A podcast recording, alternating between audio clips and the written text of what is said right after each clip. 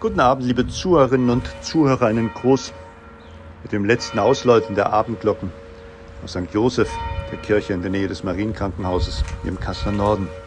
Ukraine-Hilfe. Ja, ein paar Mittwoche ist die Bibelandacht still und heimlich mit einem Kreis von Betern draußen außerhalb der Kirche am großen runden Tisch gewesen.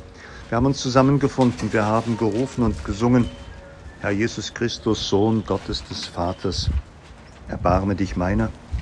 Wir haben die Menschen aus der Ukraine hier, aus Not und geflohen, aus Gefahr. Wir haben die Sorgen um die Menschen in der Ukraine, weil unser Malteser Auslandsdienst aktiv ist und inzwischen, ja, nun sind wir schon 30 Transporte mit unterstützt und begleitet hat, damit sie den Menschen in Not helfen und dienen können.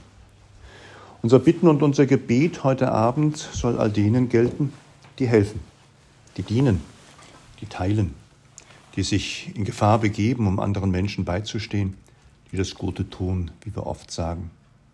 Herr Jesus Christus, Sohn Gottes, erbarme dich meiner. Herr Jesus Christus, Sohn Gottes, erbarme dich meiner. Herr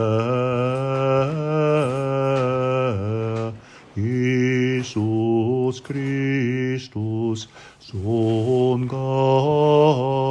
Gottes, erbarme dich meiner. Barmherziger Gott, du selber wächst in uns das Verlangen, dir zu dienen. Heilige uns durch Werke der Buße, erleuchte und stärke uns, damit wir treu den Weg deiner Gebote gehen. Darum bitten wir durch Jesus Christus, deinen Sohn, unseren Herrn und Gott, der in der Einheit mit dem Heiligen Geist lebt und herrscht in alle Ewigkeit. Die Bitte um das Erbarmen, die Bitte um mutig und tapfer in der Nachfolge Jesu unterwegs zu sein, sie gehört zum Alltagsgebet. Unser Herr Jesus Christus, er hat uns Freiheit geschenkt. Er hat uns daran erinnert, im Kampf gegen das Böse nicht müde zu werden. Er wünscht, dass die Völker der Erde, die Kulturen und die Nationen auf dem Weg der Gebote der Gottes und Nächsten und Selbstliebe gehen.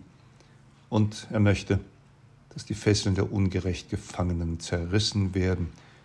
Und er möchte letztlich, dass alle unsere Verstorbenen aus der Finsternis des Todes zum Licht, zur Auferstehung und zum Leben gelangen dürfen. Herzlichen Dank sagen wir für alle Solidarität, für alle Hilfe, die wir erleben und erfahren.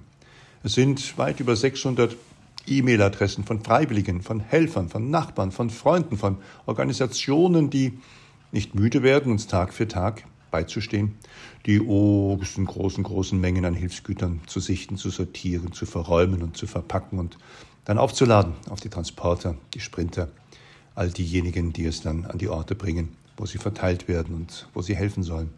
Ihr habt Leben gerettet.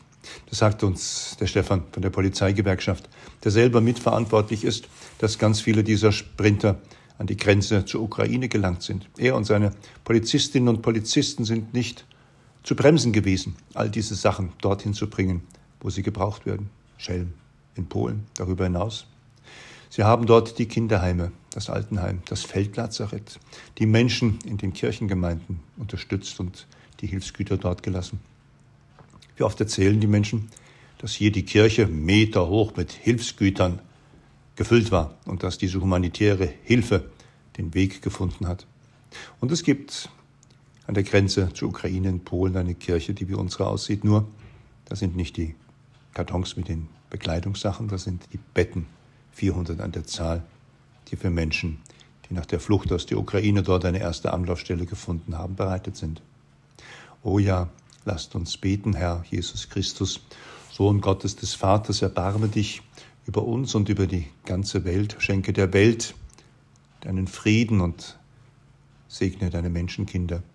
Euer Stefan Grönung für die Malteser der Stadtseelsorger und der Leiter des Auslandsdienstes, der Sozialpfarrer hier auf dem Rotenberg und in der Gemeinde St. Elisabeth der Hilfspfarrer.